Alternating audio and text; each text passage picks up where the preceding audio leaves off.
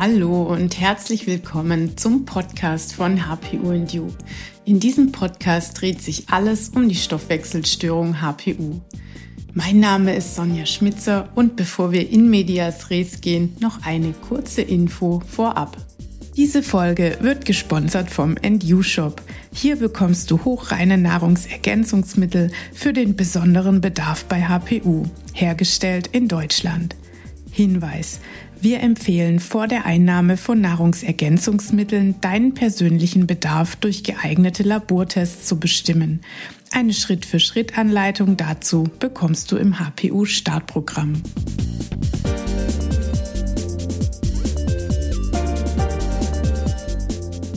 Keine Angst vor Kupfer in der HPU-Therapie. Das ist der heutige Titel der Podcast-Folge und du fragst dich vielleicht, hm, warum sollte ich denn Angst vor Kupfer haben? Ja, mich hat Folgendes zu dieser Folge bewegt und zwar erlebe ich immer wieder, dass ähm, ja, HPUler regelrecht Angst vor Kupfer haben, weil sie das irgendwo gelesen oder gehört oder gesagt bekommen haben. Kupfer sei grundsätzlich schlecht für HPUler. Und das ist ja eigentlich Grund genug, hier einfach mal tiefer reinzuschauen und dieses etwas seltsam anmutende ähm, Vorurteil nochmal genau unter die Lupe zu nehmen. Also woher kann das überhaupt kommen, die Aussage, dass Kupfer grundsätzlich schlecht für HPUler sei? Ich nehme an, das liegt daran. Das Hauptproblem bei der HPU ist ja, dass wir das Molekül Hem nicht richtig herstellen können. Das heißt, wir können es teilweise nicht richtig herstellen. Hem ist nämlich überlebenswichtig, also wenn wir das gar nicht richtig herstellen könnten, dann werden wir gar nicht lebensfähig. Ein Teil dieses Moleküls wird aber falsch aufgebaut. Und dieses falsch aufgebaute Hem, das ist ein Molekül, das giftig für den Körper ist. Und deshalb möchte er es so schnell wie möglich wieder loswerden. Damit ihm das gelingt, heftet der Stoffwechsel Vitamin B6 und Zink an das Molekül und das macht das Ganze dann wasserlöslich und so kann dieser toxische Komplex zusammen mit B6 und Zink ausgeschieden werden. Ja, man könnte jetzt vermuten, dass damit große Mengen an Zink verloren gehen. Und das ist auch das, was lange Zeit für HPUler angenommen wurde. Ich habe in den letzten Jahren viele, viele, viele Mineralstoffanalysen von HPUlern gesehen. Und es gibt auch eine Studie vom letzten Herbst, also von, vom Jahr 2022 vom IMD Berlin, die gezeigt hat, nein, es ist gar nicht so. Nicht jeder HPUler hat einen Zinkmangel und HPUler haben auch nicht häufiger als die Restbevölkerung einen Zinkmangel. Jetzt muss ich dazu sagen, das war eine sehr, sehr kleine Studie. Ähm, es wurden nur knapp über 90 Teilnehmer getestet. Also die Kontrollgruppe hatte 90 Teilnehmer etwa und die HPUler auch. Und mit so einer kleinen Gruppe lassen sich da im Allgemeinen jetzt nicht so wahnsinnig sichere Rückschlüsse ziehen. Aber die Tendenz war eben deutlich, dass die HPUler jetzt nicht häufiger unter einem Zinkmangel leiden als die Restbevölkerung. Ja, das sollten wir einfach mal im Hinterkopf behalten. Ich halte deshalb auch überhaupt nichts davon, nach einem positiven HPU-Test einfach blind ähm, ein HPU-Kombimittel einzunehmen, denn das passt nicht für jeden. Also mein grundsätzlicher Tipp schon mal gleich hier vorneweg, ähm, niemals einfach so Supplemente einnehmen, sondern immer genau prüfen, was sind denn meine individuellen Bedürfnisse. Und ähm, ja, nur wenn ich die kenne, die kann ich durch einen Labortest rausfinden, da kommen wir später nochmal genauer drauf. Nur wenn ich meine individuellen Bedürfnisse kenne, dann kann ich die natürlich auch ähm, ja, sachgerecht erfüllen. So, was hat das Ganze eigentlich mit Kupfer zu tun? Denn unser Thema heute ist ja nicht Zink, sondern Kupfer. Ja, Kupfer und Zink sind Gegenspieler im menschlichen Stoffwechsel. Und deshalb hat der Zinkspiegel schon was mit dem Kupferspiegel zu tun. Also, wenn die beiden Gegenspieler sind und viele HPUler einen sehr, sehr niedrigen Zinkspiegel haben, dann steigt das Kupfer naturgemäß an. Ja, was ich einfach aber auch häufig sehe, ist, dass zum Beispiel beides im Mangel ist, Kupfer und Zink. Also es muss gar nicht sein, dass wenn der Zinkspiegel niedrig ist, dass der Kupferspiegel automatisch auch niedrig ist. Ja, wie kann ich Kupfer messen? Da sind wir jetzt schon ganz kurz drauf gekommen. Ähm, eine wirklich ja, sinnvolle und auch sichere Methode, den Kupferspiegel zu bestimmen, ist die Vollblut-Mineralstoffanalyse und die sollte Hämatokrit korreliert sein. So kannst du ganz genau herausfinden, ob du ausreichend mit Kupfer versorgt bist oder nicht. 60 Prozent des Kupfers befinden sich nämlich im Blutserum. Und wenn man eben diese Vollblutanalytik Hämatokrit korreliert durchführt, das steht dann auf deinem Labordatenblatt drauf, dann kann man quasi diesen Fehlerfaktor ähm, Serum zu Vollblut rausfiltern und so einfach korrekt interpretieren, ob man gut versorgt ist oder nicht. Lass uns jetzt mal annehmen, ähm, du hättest hohe Kupferwerte. Was kannst du dann tun? Ja, bei hohen Kupferwerten sollte man erst auch mal schauen, wie ist es denn um das Kupfertransportprotein des ähm, Coeruloplasmin bestimmt? Das steigt nämlich zum Beispiel bei Infektionen, weil die Leber das dann verstärkt ausschüttet, um mehr Kupfer fürs Immunsystem bereitzustellen. Und ja, das ist dann natürlich logisch, wenn mehr vom Transportprotein da ist, dass dann auch die Kupferspiegel steigen. Das hat aber erstmal nichts mit einer Überversorgung des Stoffwechsels zu tun, sondern einfach mit einer Akutreaktion. Auch wenn du zum Beispiel schwanger bist, vor allem in den letzten beiden Trimestern, da steigt der Kupferspiegel naturgemäß an. Und auch wenn du zum Beispiel die Pille einnimmst. Ähm, hier geht es im Speziellen um die Einnahme von Östrogenen. Kann man zum Beispiel auch in der, Hormon, in der Hormonersatztherapie in den Wechseljahren bekommen. Also immer wenn Östrogene im Spiel sind, dann steigt der Kupferspiegel naturgemäß an. Ob der Kupferspiegel auch durch die Kupferspirale oder Kupferkette ansteigt, da scheiden sich die Geister. Manche sagen, ja, das ist durchaus möglich. Andere sagen, nein, ähm, der erhöhte Kupfergehalt bleibt lokal in der Gebärmutter. Ähm, hier konnte ich leider keine abschließend sicheren Aussagen dazu finden, gehe aber davon aus, dass es durchaus sein kann, dass diese Verhütungsmittel auch deinen Kupferspiegel im gesamten Stoffwechsel beeinflussen können. Wenn Kupfer zu hoch ist, ähm, ja, dann sollte man natürlich kein Kupfer einnehmen. Man sollte darauf achten, dass man keine kupferhaltigen Lebensmittel zu sich nimmt. Das äh, werde ich im späteren Verlauf noch genauer erklären, welche Lebensmittel das sind. Und ähm, man kann natürlich Zink einnehmen, denn Zink ist ja der Gegenspieler zum Kupfer, genauso wie auch Molybden. Das ist auch im Stoffwechsel ein Gegenspieler zum Kupfer. Lass uns jetzt mal anschauen, was man tun kann, wenn der Kupferspiegel zu niedrig ist. Ja, meine Faustformel hier für die Teilnehmer vom HPU-Startprogramm lautet, schau dir erst immer an, wie dein Zinkspiegel ist. Denn zum Anfang der HPU-Therapie, da muss sich ja dieser Hemmstoffwechsel erstmal normalisieren. Und in dieser Zeit, da scheiden wir einfach noch vermehrt Zink mit dem falsch gebauten Hemm aus. Und ähm, deshalb, wenn Zink und Kupfer beide niedrig sind, dann rate ich immer dazu, erstmal den Zinkspiegel ein bisschen in die Höhe zu treiben und dann nochmal nachzumessen. Ja, nach etwa sechs Monaten nach Beginn der HPU-Therapie ähm, hat sich normalerweise der Hemmstoffwechsel etwas normalisiert.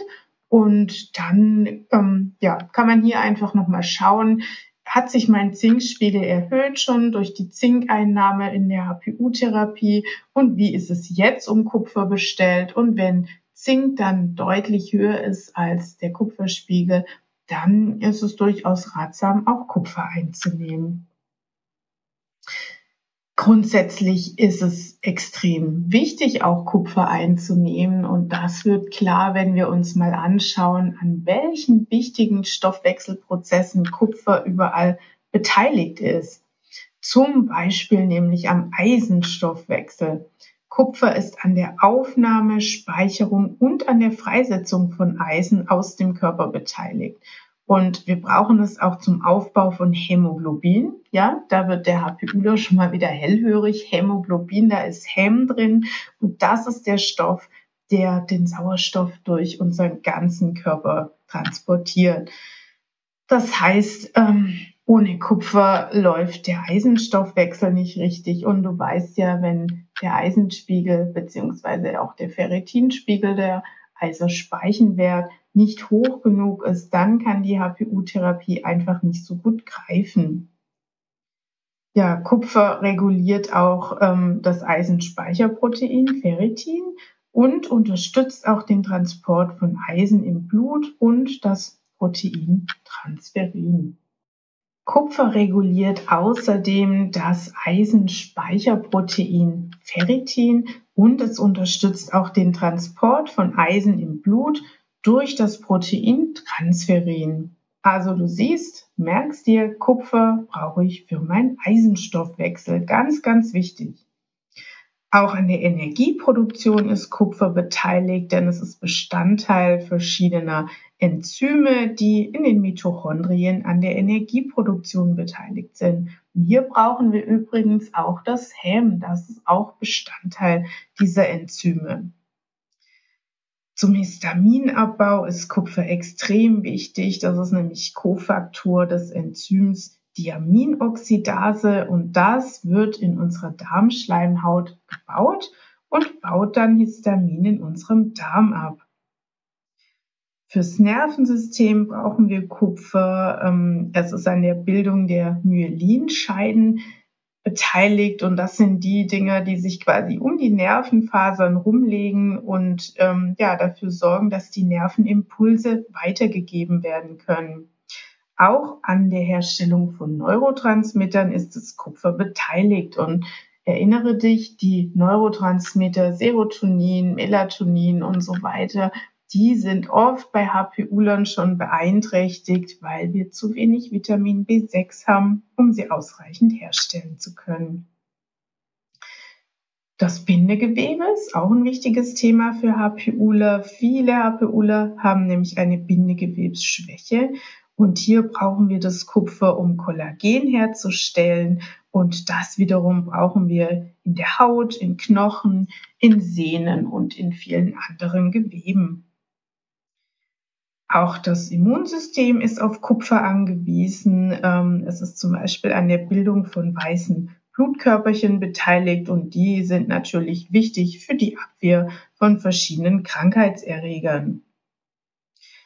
Kupfer ist auch ein Antioxidant. Ähm, es ist zum Beispiel Bestandteil der Superoxidismutase und das ist ein Enzym, das freie Radikale im Körper neutralisiert und so dabei hilft, den oxidativen Stress, den HPUler auch vermehrt haben, in Schach zu halten.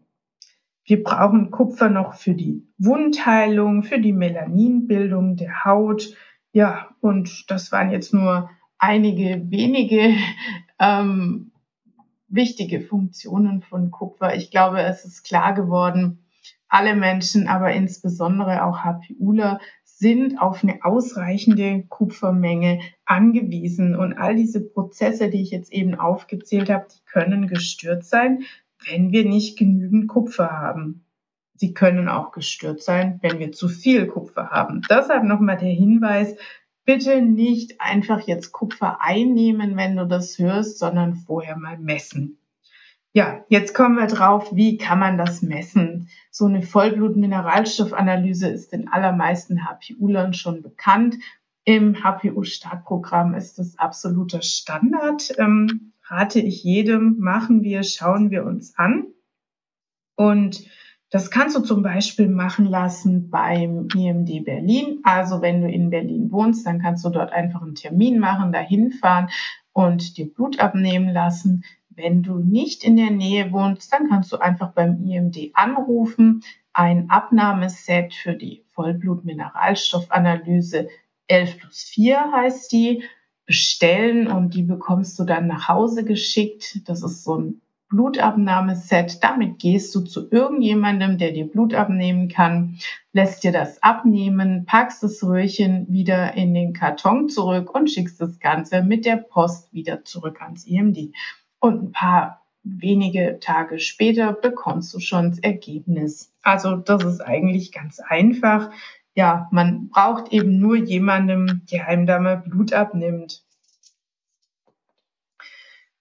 Ein wichtiger Aspekt, wenn man einen Kupferüberschuss hat, können auch kupferhaltige Wasserleitungen sein. Das kommt häufig vor, wenn die ganz frisch verlegt sind, dann bringen die doch teilweise eine hohe Kupfermenge mit dem Trinkwasser mit sich. Also falls du hohe Kupferspiegel hast, dann ja, erkundige dich vielleicht einfach mal, wie das Trinkwasser in dein Wohnhaus gelangt. Vielleicht ist das auch nochmal ein Aspekt.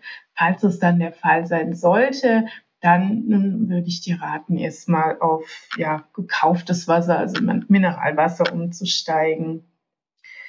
Lass uns noch mal reinschauen, welche Lebensmittel viel Kupfer enthalten. Also das sind vor allen Dingen Innereien, wie Leber oder Nieren, auch in Fisch oder Krustentieren kann viel Kupfer enthalten sein. Aber auch Nüsse, Kakao und Hülsenfrüchte sind gute Kupferlieferanten. Also pass bitte den Konsum von diesen Lebensmitteln an deinen Kupferspiegel an. Ja, oft werde ich gefragt, wie viel Kupfer sollte ich denn einnehmen, wenn ich hier einen Mangel habe? Und ähm, ja, um so einen Mangel auszugleichen, nimmt man so etwa zwei bis vier Milligramm Kupfer am Tag. Achtung, Kupfer kann Übelkeit verursachen. Deshalb rate ich, Kupfer immer nur auf wirklich gut gefüllten Magen einzunehmen und ähm, nicht mehr als zwei Milligramm pro ähm, Dosierung. Wenn du also vier Milligramm einnehmen möchtest, würde ich das nicht auf einmal machen, sondern besser auf zwei Tagesportionen jeweils zu oder direkt nach einer größeren Mahlzeit ähm, einnehmen. Ja, wenn man Kupfer über längere Zeit in sehr hohen Dosen einnimmt, dann kann es zu gastrointestinalen Beschwerden kommen. Das ist dann vor allem eben äh, Durchfall, Übelkeit, Erbrechen, aber da muss man schon wirklich sehr große Dosen einnehmen. Mal zur Orientierung, ähm, die langfristige tägliche Aufnahmemenge, bei der man keine negativen Einflüsse auf die Gesundheit erwarten muss, wird mit 10 Milligramm pro Tag angegeben und die Information stammt von den National Institutes of Health in den USA.